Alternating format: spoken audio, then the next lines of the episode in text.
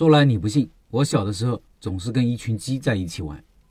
很多老板疑惑过，自己的性格内向，不善言辞，社交能力弱，不会来事，这样的性格是不是以后就干不成事情了？是不是就没有出息了？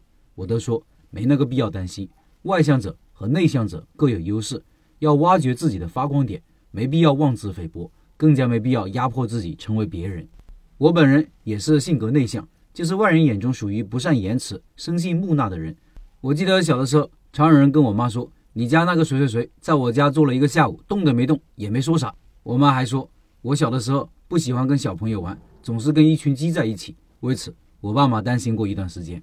性格虽然有一定的可塑性，不过更多的是天生的。我认为我到现在也没有改变多少，我也不太愿意改变自己。我们要找到自己的发光点，学会和这个世界相处，更要学会如何和自己相处。我们社区里拜师学艺项目的师傅之一，玉老板。自称是一个内向的人，他讲了他开店过程中如何和自己相处的。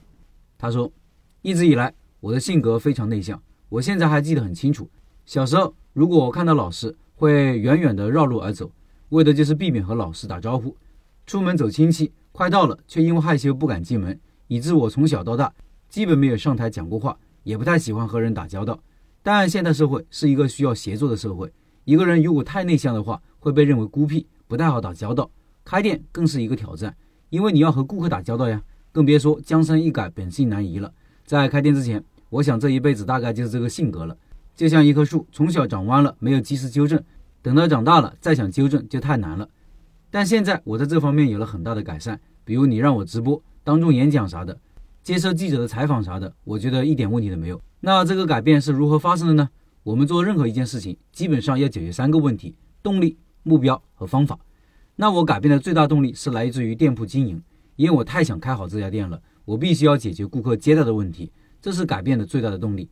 而且以后开分店也必须解决管理带团队的问题，这个问题如果不改变，在很大程度上会制约我以后的发展。方向其实很好找的，因为能找到各种方法。那么我觉得最有效的方法就是小步子原理，也就是从最小的改变做起，获得正向反馈，然后能获得持续改变的动力。要想健身获得一个好的身材，你就每天从一个仰卧起坐做起，这样的目标足够小，没有任何完成的压力。让我们能够坚持做一件事情，靠的不是意志力，而是正向反馈。就像现在我能坚持日常思考分享一样，并不是我有多强的意志，也不是多有难度，而是我从分享中受益了，我能感受到知识的内化，看问题更加清楚透彻，也能获得别人的认同。正向反馈是我们坚持的最大的动力。我最开始定的目标是能够在拍摄抖音的时候做到能够自然，这个目标足够小。想起一开始的时候，真的是说话结巴，眼睛也不知道往哪里看。现在回过去看，也是觉得有些尴尬。但那是过去，也是成长的必由之路。说到这里，也必须提一个规律：基本上任何事情都是从易到难，熟能生巧。你一开始做不好，一点关系都没有，不要在乎面子，面子一点都不值钱。然后在长期的坚持之下，一切都会向好的方向发展。甚至以后你让我当着几百人做一个分享，我也不觉得这是一个多难的事情。动力、目标、方向、行动、反馈，这是一个闭环。到现在，我受益的不仅是我性格方面的改变，更受益的是从这个改变本身让我建立一种自信，就是不畏困难和挑战。那么难的改变我都做到了，其他的事情只要方法得当也是可以做到的。另外，我的第一个付费课程《开店选址课》在抖音上线了。